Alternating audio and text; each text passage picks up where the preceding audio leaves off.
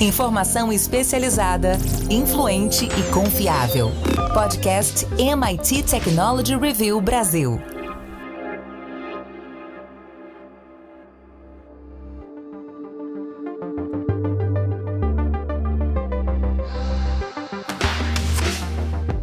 Olá, eu sou André Miceli e esse é mais um podcast da MIT Technology Review Brasil. Hoje, eu e Carlos Aros vamos falar sobre como se desconectar. As pessoas se dizem cansadas de passar muito tempo olhando para a tela dos seus dispositivos e a gente vai entender o que é mito e o que é verdade sobre o impacto dessa prática no seu cérebro. Mas antes da gente começar, eu quero dizer que esse podcast é um oferecimento do SAIS, líder em analytics e também quero te convidar para entrar para nossa comunidade lá em www.mittechreview.com.br barra assine.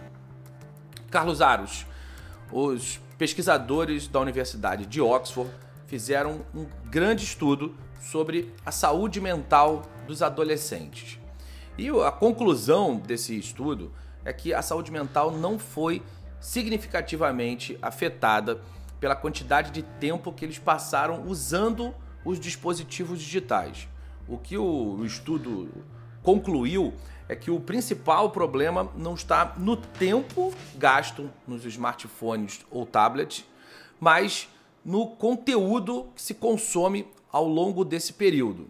É importante dizer, Aros, que é um, foi um estudo com adolescentes, é, com crianças, é uma outra prática, é uma outra conclusão que a gente não vai se aprofundar aqui. Né? O desenvolvimento do cérebro já, já está num estágio muito mais avançado no caso dos adolescentes e, evidentemente, também no caso dos adultos.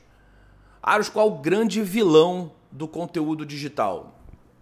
Eu acho que tem um, um aspecto importante antes da gente entrar nessa história do, do vilão, e inevitavelmente a gente vai descobrir que o vilão é a plataforma que a gente está usando, né, independentemente de qual seja, é o algoritmo, é a, a estrutura, é a dinâmica dessa plataforma sobre uh, o usuário e, portanto, o tipo de conteúdo, o formato que se estabelece. E a gente vai falar um pouco sobre isso. Mas eu acho que o grande ponto a respeito desse estudo é provar que toda a discussão que se estabeleceu ao longo dos últimos anos, é, e a gente pode dizer que, pelo menos nos últimos cinco, há 5 a 10 anos, é, é, ela se, é desconstruída de alguma forma, porque sempre se bateu muito na tecla do é, o tempo que se passa conectado, o seu tempo usando a, a, tela, você em frente ao computador, em frente ao celular, e aí isso foi se acentuando, ficando cada vez mais grave à medida que a gente foi colocando mais elementos, mais telas na nossa rotina. E o que o estudo propõe é que não necessariamente o tempo que você passa conectado vai gerar algum tipo de prejuízo, vai trazer algum tipo de problema para você. Mas sim o que e como você está com, é, consumindo esse tempo conectado. Não é não necessariamente a exposição à tela em si, e aí a exposição à tela vai trazer outros efeitos, vai, vai implicar em outras questões uh, que, que, estão sendo discutidas uh, por outros estudos, inclusive mudanças que têm acontecido na emissão uh, de luz das telas e os testes que vêm sendo feitos com diferentes produtos, justamente para minimizar esse tipo de efeito sobre uh, o indivíduo, mas justamente o fato de que é preciso começar a entender o que nós estamos consumindo. Então, é, de alguma maneira, esse detox digital que se propunha, ele não tem muito a ver com a quantidade de tempo online, mas com o período é, intenso que se expõe a determinados tipos de conteúdo. É aqui dá para a gente citar uh, um exemplo: o escapismo, né, André? A gente tem como efeito, todos nós, em maior ou menor grau, a gente tem como, como resultado de um momento de tédio ou de um momento em que você quer escapar de uma situação ali que não está te agradando, você pega o seu celular e vai para uma rede social. Você vai lá para o TikTok e fica arrastando com o seu é, polegar para cima para buscar novos vídeos. E isso vai trazendo, do ponto de vista de comportamento, a prejuízos para o usuário. Ele vai mergulhando, ele vai ca ca caindo cada vez mais em um buraco profundo. E aí, o, o, o, o aspecto aqui é: pode ser o TikTok, pode ser um joguinho, pode ser qualquer outro tipo de elemento que use esse aspecto comportamental, quase que como um vício de alguma maneira, que vai puxando você é, para esse universo paralelo e vai te tirando é, do resto do mundo. Então, as notificações entram como um outro fator importante. A gente tem estudos mostrando que supera em muito a casa dos 300, mais de 400 uh, uh, momentos em que você vai lá para desbloquear seu celular para buscar algum tipo de notificação. E tudo isso, de alguma maneira, cria gatilhos no seu comportamento e vai estabelecendo uh, padrões que você, aos poucos, sem perceber, vai incorporando para a sua vida. Ou seja, eu poderia fazer tudo isso desde que eu estabelecesse uma jornada diferente, um hábito diferente, e aí a palavra que talvez seja limite de alguma maneira, é, para essa minha utilização, já que o estímulo que eu tenho por meio, por meio das plataformas que eu consumo é o de me prender ali, é o de me, me, me desconectar do mundo e me manter apenas conectado àquele, à, à, àquela aplicação. Pois é, a, a Ana Lemke, que é uma professora de psiquiatria da, da Escola de Medicina de Stanford, escreveu um livro que se chama Dopamine Nation: Finding the Balance in the Age of Indulgence. A ideia foi, é, entre outras coisas, explorar essa questão da luminosidade, do uso da tela, do impacto da tecnologia em si. É, existe uma discussão grande sobre essa relação da quantidade de dopamina que o nosso corpo libera em função da claridade. É, e, aí, de novo, né, em crianças esse aspecto é sim muito mais forte. É, ela fala que é, tem uma questão relevante sobre isso dos aplicativos, como você falou, Aros. E ela faz algumas sugestões do tipo: ah, tenta excluir os aplicativos que te levam para partes da internet que você não deseja acessar. É, tem uma lista específica de aplicativos que você entende que são aplicativos é, que, ou que você precisa para o seu trabalho, ou aplicativos do bem, vamos dizer assim, aplicativos que trazem é, coisas boas para o seu dia a dia. Dá para dá fazer isso ou, ou é muito utópico, Aros? Dá para estabelecer limite para o contexto de uso de conteúdo?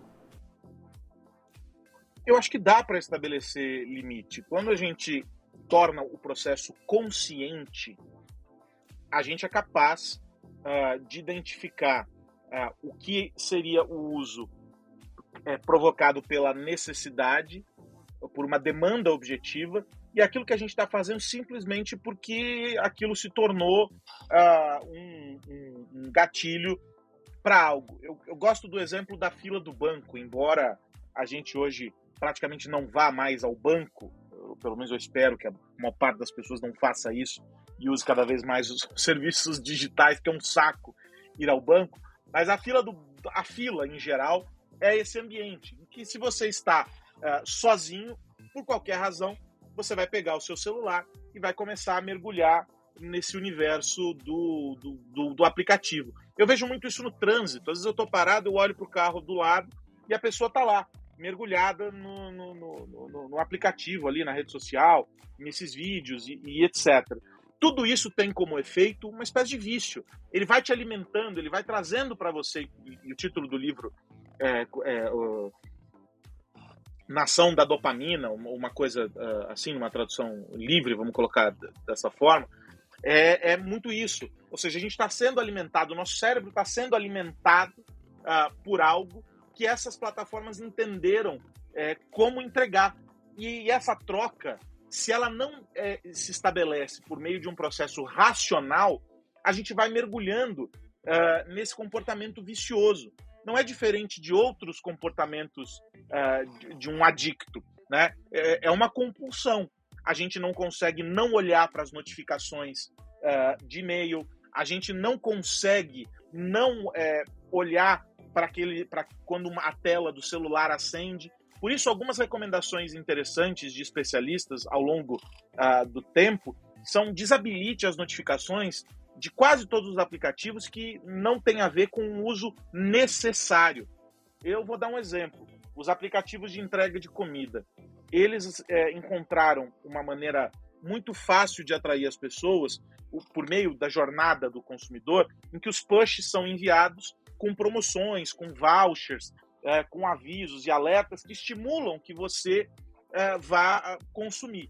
Do ponto de vista do negócio deles, isso é perfeito. Mas se você, usuário, não tem apenas um, mas tem três ou quatro aplicativos do gênero, você vai receber tantas notificações que você vai ser incapaz de lidar com elas. E elas são desnecessárias.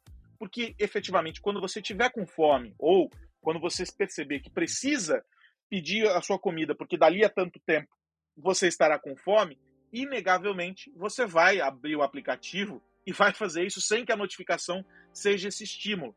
A mesma coisa com o WhatsApp. Como as pessoas faziam antes do WhatsApp quando queriam falar umas com as outras? Bom, ou elas faziam uma ligação, ou elas enviavam um e-mail e esperavam uh, a resposta daquele e-mail. A coisa ficou tão uh, fora do controle do ponto de vista da ansiedade que a pessoa, ela hoje manda um e-mail, manda um WhatsApp para avisar que mandou um e-mail. Se o WhatsApp não tem resposta, ela liga para dizer que mandou um e-mail. Ou seja, nós não conseguimos mais controlar esses impulsos. E por isso que as pessoas olham o, o, WhatsApp delas, há dezenas de notificações e elas se sentem obrigadas a responder a todas elas no instante em que elas chegam, porque senão aquilo vai se acumular e ela não vai ser capaz. Isso gera uma sensação de incompetência, uma sensação de que você não está atendendo a uma expectativa, seja lá qual for. Eu, por exemplo, na minha caixa de e-mail, eu não vou apagar, eu não apago as mensagens, então eu vou guardando é, os e-mails ali, porque eu uso como uma espécie de arquivo. Então eu preciso procurar, porque eu recebi uma pesquisa XYZ. Eu vou lá no filtro e eu procuro e eu sei que eu tenho aquilo no meu arquivo de e-mail. Uh, Para algumas pessoas é angustiante olhar o tamanho da minha caixa de e-mail, porque elas não conseguem lidar com, aquele, com aquela quantidade de notificações. Esse é um exemplo.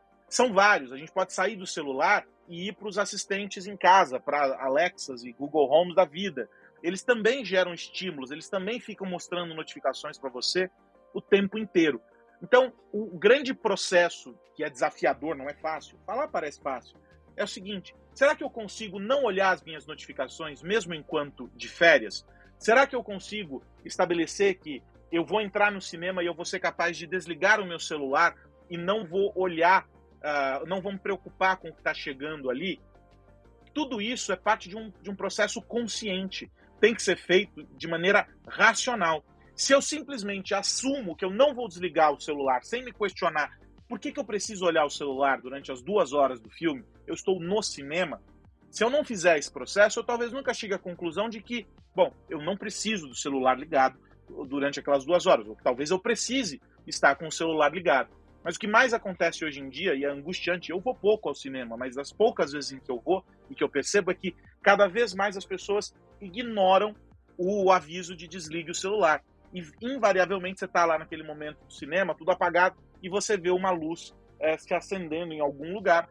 E a pessoa sabe que aquilo está fora da ordem, fora do, do, ambiente, e ela começa a se abaixar e tenta ir para o chão, e aí vai ficando constrangedor, porque aí caem coisas, e aquele barulho e etc essa pessoa claramente não participou de algo racional, que é entender que ela poderia, de alguma maneira, se desconectar durante, durante, aquele, é, durante aquele período. Ou seja, a gente precisa romper com um ciclo uh, que acontece por impulso, porque ele irracionalmente se estabeleceu e a gente só vai aceitando. É possível criar novos hábitos. Não é fácil, mas a gente precisa se educar. E esse processo de se educar, no caso das tecnologias, ele está muito associado com aquilo que a gente faz com o exercício físico, com a alimentação.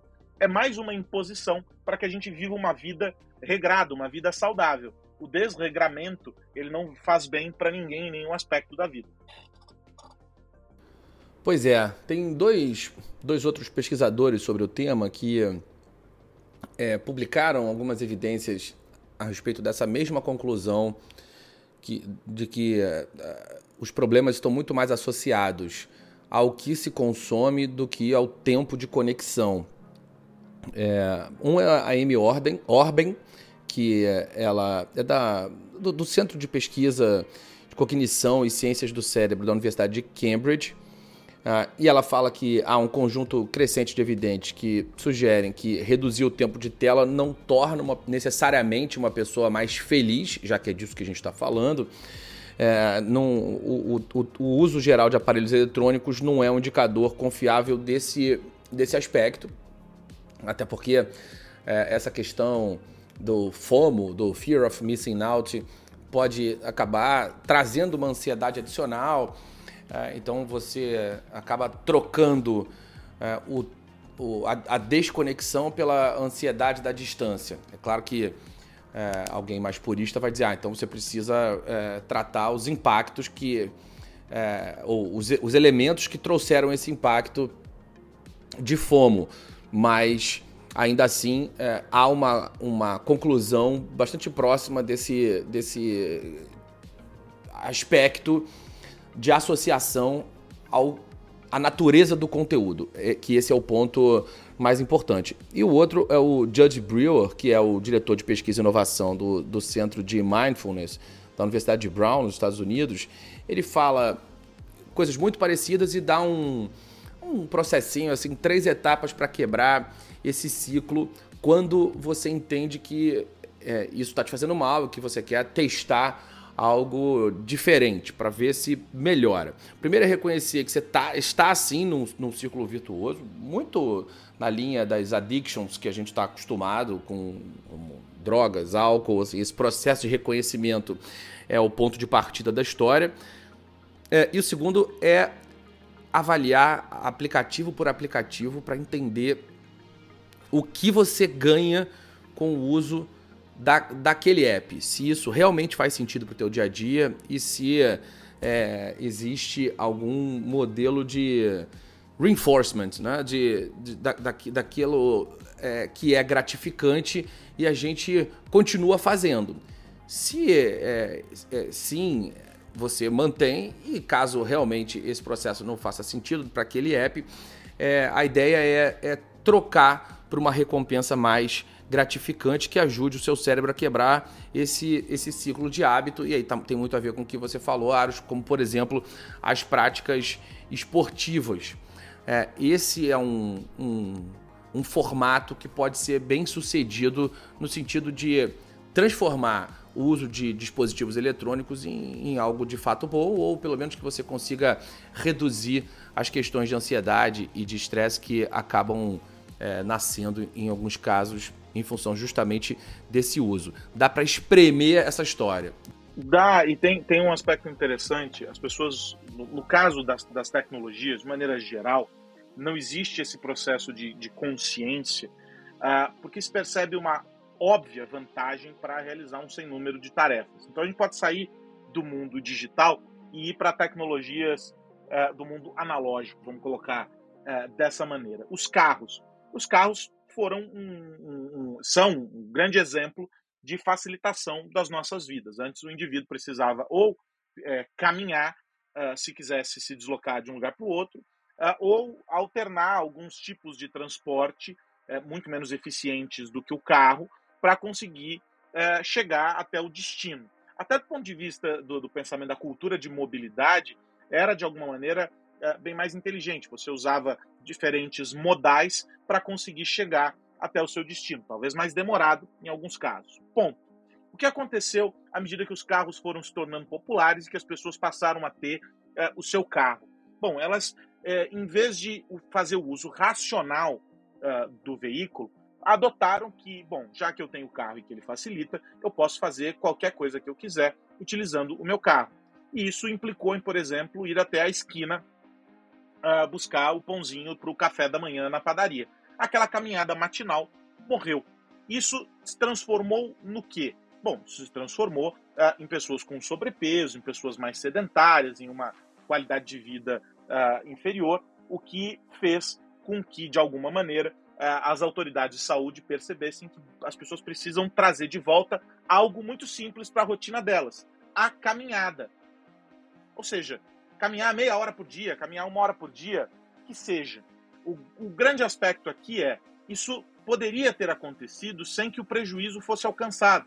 Ou seja, eu poderia ter incluído o carro na minha rotina para as grandes distâncias ou para um outro tipo uh, de, de, de demanda, mas ter preservado para pequenas distâncias a caminhada, algo que faz bem também uh, para o indivíduo. E não só do ponto de vista da saúde, mas, por exemplo, de carro, você deixa de reconhecer o seu entorno. Numa simples caminhada no seu bairro, se você não uh, utiliza o carro, se você utiliza o carro com frequência e não faz isso, de tempos em tempos você vai notar diferenças enormes uh, na, no, no, comércio, nas casas, no entorno do bairro, que com o carro você não seria capaz de identificar.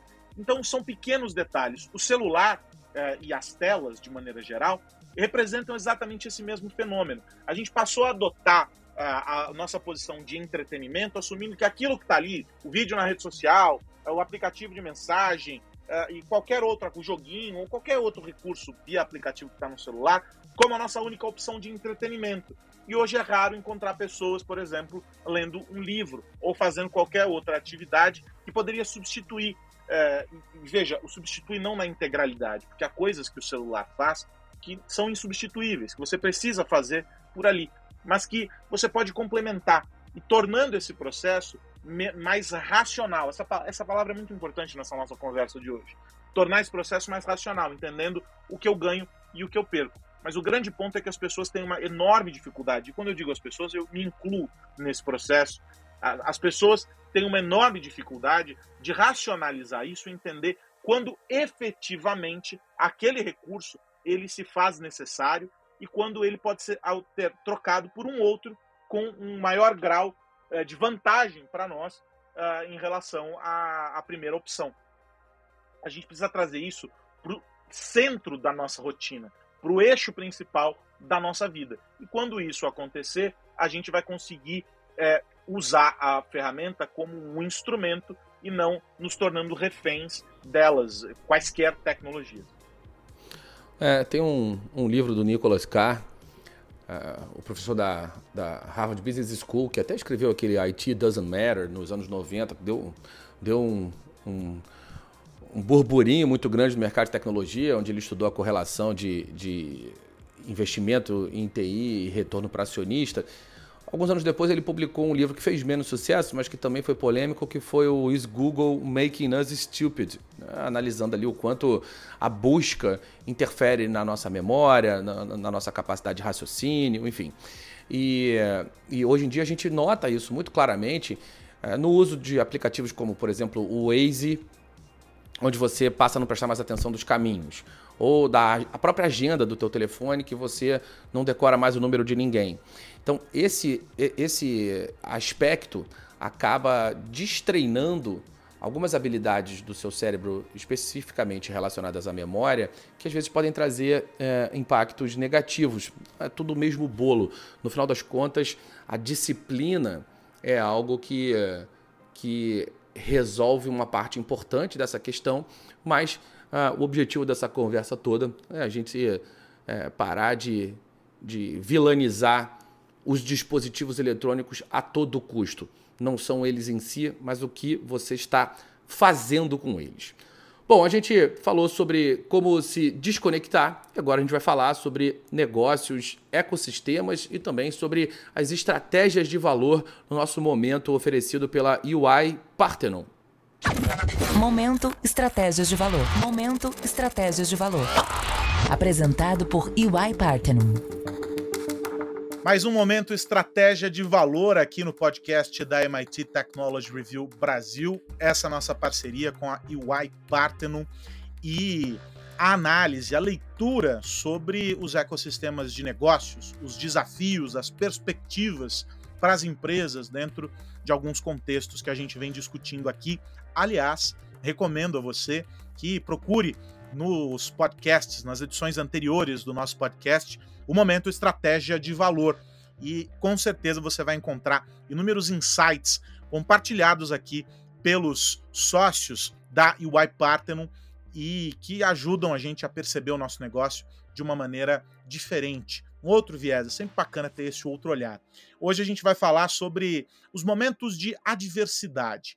Eles acontecem, seja num contexto micro ali, dentro do, universo, do micro-universo da organização, seja em um contexto macro, quando o mundo inteiro opera desafios, enfrenta desafios que são comuns a todas as empresas. Mas, evidentemente, nos dois casos, existe sempre uma perspectiva, um olhar muito particular sobre os desafios para cada uma das empresas. Vamos começar olhando o macro. O meu convidado hoje aqui é o Leandro Berbet, que é sócio da UI Parthenon e que vai nos ajudar a olhar sob a ótica da empresa. Como é que as empresas se posicionam em um cenário adverso? E eu digo isso projetando, claro, um futuro que os analistas têm desenhado como um cenário bastante inconstante do ponto de vista econômico, há dificuldades na economia mundial que afetam as empresas, afetam governos, afetam o consumidor, que tem criado dificuldades para as cadeias de fornecimento, ou seja, os ecossistemas de negócios estão é, sofrendo com os efeitos dessa crise. A minha pergunta é essa, então: como é, Leandro, que as empresas se posicionam dentro desse contexto, quando a gente traça essa linha do tempo, hein? Oi, Aros, é um prazer estar aqui com você.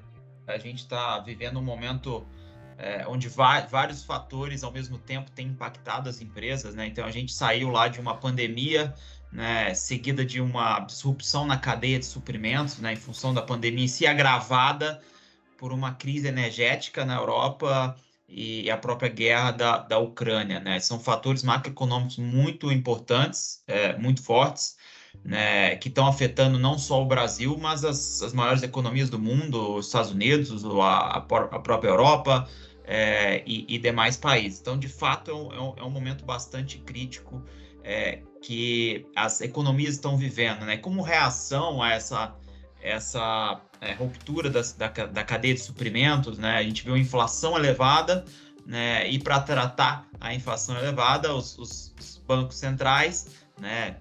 Fed, Banco Central Europeu e, e, o próprio Banco Central Brasileiro passaram a subir o, os juros de maneira abrupta, né?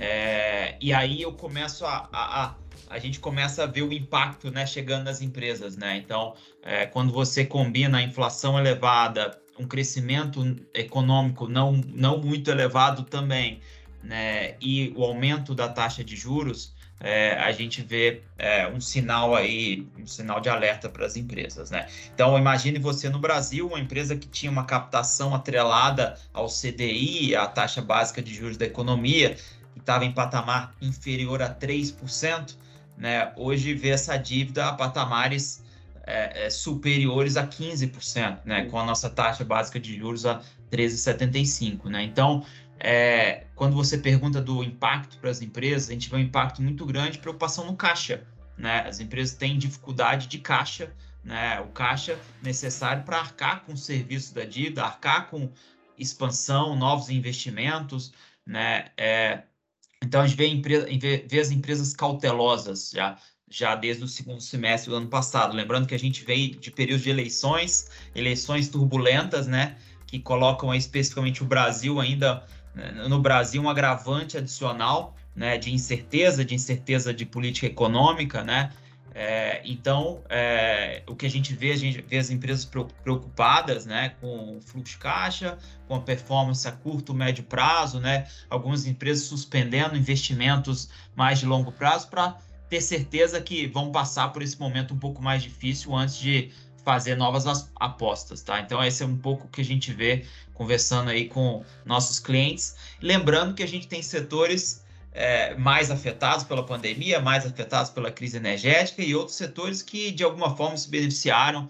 É, é a minoria, no nosso ver, mas alguns setores podem, obviamente, ter se beneficiado de, dessas mudanças macroeconômicas. Né? Então, cada setor tem, é, tem um efeito, um nível de efeito né, dessa crise macroeconômica. Mas, de maneira geral, a gente vê todo mundo preocupado com caixa, com a liquidez, para passar esse momento um pouco mais difícil de estabilização, aguardando aí uma queda nos juros, uma retomada de crescimento para continuar os seus planos de, de expansão.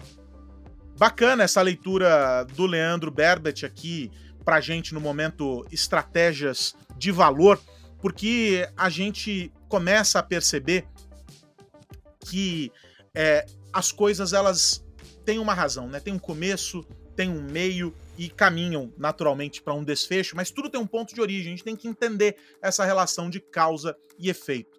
Esse, gente, só o começo da nossa conversa. A gente volta na semana que vem aqui com o Leandro para trazer mais alguns insights, compartilhar mais algumas reflexões sobre esse tema. Mas eu quero já deixar o convite para você acessar mittechreview.com.br e lá você vai buscar uh, o tópico negócios e economia e dentro dele estratégia de valor. E aí você vai é, encontrar um conjunto de artigos para refletir, para analisar, para encontrar insights para o seu negócio. Essa é uma parceria da MIT Technology Review Brasil com a EY Parthenon. A gente volta na semana que vem. Obrigado, Arthur. Foi um prazer conversar com você.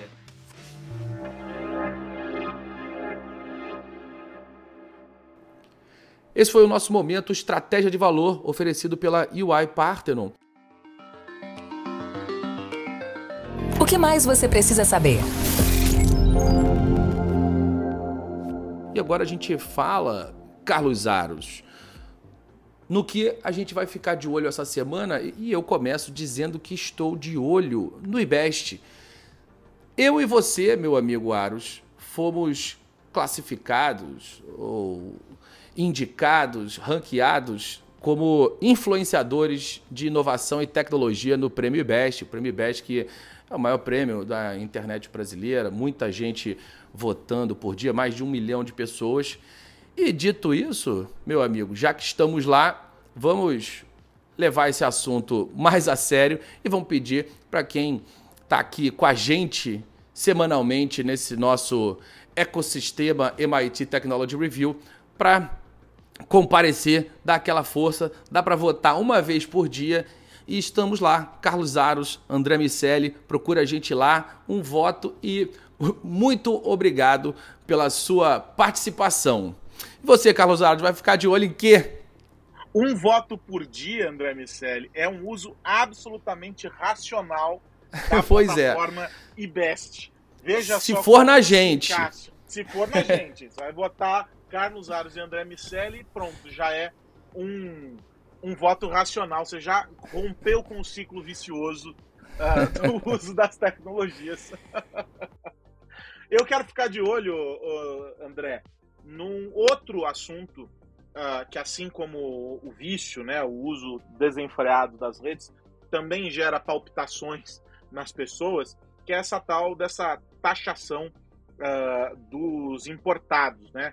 A gente sabe que havia uma isenção uh, promovida pelo governo federal até 50 dólares e agora as plataformas de internet que vendem uh, esses produtos por meio dessas remessas internacionais aí com valores de até 50 dólares, o que dá algo em torno de 250, um pouco mais, um pouco menos, 250 reais, uh, não serão mais isentos de impostos. As plataformas, portanto, vão, vão mudar a dinâmica para além de toda a confusão do ponto de vista uh, uh, econômico, e a gente uh, ouviu argumentos e tem ouvido argumentos de, de, um lado e de outro, e o governo reagindo mal às críticas por essa medida, as manifestações das plataformas, a gente tem algo interessante aqui. Praticamente eh, três ou quatro plataformas, e aí notadamente Shine ou Shein, Shopee e AliExpress, são as mais populares dentro desse negócio aqui no Brasil. Não é coincidência que as três sejam plataformas asiáticas e serão os expo, como expoentes desse segmento, vão ser, claro, as mais atingidas. Os representantes dessas plataformas já sinalizaram o seguinte: o óbvio, diga-se, é? é o contribuinte, é o consumidor que vai pagar uh, o imposto, isso vai ser repassado. Ou seja, aquilo que custava muito barato e que era vantajoso sob certa perspectiva para o consumidor deixará de ser em função uh, desse imposto. O que as autoridades dizem? Bom, o governo diz que havia um subfaturamento uh, para burlar uh, os impostos. Já houve, inclusive, a ideia de que haveria ali espaço para sonegação e que essa medida combate a sonegação falou-se em contrabando, ou seja, uma discussão que caminhou para todos os lados. Mas por que, que é importante a gente olhar para essas três plataformas? E aí a gente traz isso para o nosso uh, quintal. Havia uma manifestação uh, bem contundente de outros players de e-commerce dizendo que a concorrência era desleal, que essas plataformas, essas 13 e algumas outras, uh, estavam ali usando de um subterfúgio esse, uh, essa isenção para se valer, para prevalecer sobre as demais. E que isso poderia criar problemas para o ecossistema como um todo. O que vai acontecer é que não necessariamente essas importações é, é, que, que estão suspensas vão fazer com que as vendas nacionais aumentem, uma vez que a gente tem visto dificuldade para avançar em alguns setores, porque o, o custo é alto, dólar e etc., e tudo isso complica a história. Portanto, a gente vai ver uma movimentação das peças no tabuleiro do e-commerce, os marketplaces. E a gente vai entender o seguinte: Será que essas plataformas, ainda que com o imposto, vão continuar mais competitivas frente às demais? Qual vai ser o caminho de reação das outras plataformas para tentar trazer o consumidor uh, que agora está preocupado com essa história da taxação? Porque no meio de tudo isso, se fala, fala, fala, fala, mas pouco se explica o que acontece. É uma taxação basicamente aí de quase 60%. E isso uh, deixa o consumidor confuso. No meio disso, a gente tem uma disputa de plataformas não só brasileiras, mas de plataformas de e-commerce americanas e etc., que operam por aqui e que se viam pressionadas pelas asiáticas, e a gente tem a reação das asiáticas para tentar se manter uh, relevante nesse jogo. Ou seja, muita água vai passar debaixo dessa ponte, mas o que a gente já entendeu é que o governo não tem qualquer expectativa de retroceder, não deverá voltar atrás nessa história. Então, a gente vai precisar acompanhar as cenas dos próximos capítulos para ver como vai ser essa história. Uma coisa é certa: quem vai pagar é o consumidor. Sempre, Carlos Aros. Bom, é, tem um outro, um outro ponto que eu também sigo de olho, que é no prazo do Innovative Workplaces. Está acabando, dá para participar de graça e a sua empresa pode ser é, reconhecida como uma das mais inovadoras do Brasil e pode ter um, um badge, o um selo MIT Innovative Workplaces, MIT Technology Review Innovative Workplaces. Lá em www.mittechreview.com.br você pode começar essa jornada, se inscrever. Dia 21 de abril é o prazo final para essa história, para você se inscrever.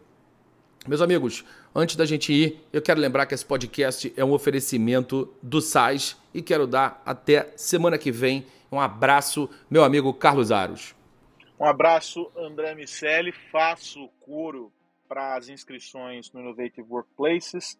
É só acessar o nosso site, assim como também faço uma forte recomendação para que você que nos ouve acesse lá o mittechreview.com.br para buscar a nossa mais nova ou mais recente edição digital, Os Caminhos para a Transição Energética. Uma discussão importante sobre uh, o setor e sobre as transformações em curso aqui no Brasil e no mundo, e um olhar muito atento para o que está acontecendo no Rio de Janeiro, numa iniciativa uh, do MIT, o MIT RIP, e como tudo isso vem transformando o setor da energia. A edição tá bacaninha, tá muito bonita. Os artigos são muito relevantes para quem quer entender esse universo. E aí eu ouso dizer que todos precisam entender, porque as transformações ali vão impactar as nossas vidas de maneira muito forte. Se você já é assinante, eu aviso que está no ar essa edição. É só você acessar mittechreview.com.br para fazer o login para poder é, acessar. Se você ainda não é assinante, é só colocar um barra assine logo depois do endereço e você vai assinar e ter acesso não só a esta edição digital, mas a todo o conteúdo disponível exclusivamente para assinantes da MIT Technology Review Brasil. Um grande abraço, André Miceli. Até a semana que vem. Lembrando que os assinantes também podem acessar pelo app. Aí é só escolher. Semana que vem tem mais podcast da MIT Technology Review Brasil. A gente falar sobre tecnologia, negócios e sociedade. A gente se encontra aqui. Grande abraço para todo mundo. Tchau, tchau. Você ouviu o podcast MIT Technology Review Brasil, apresentado por Tech Institute.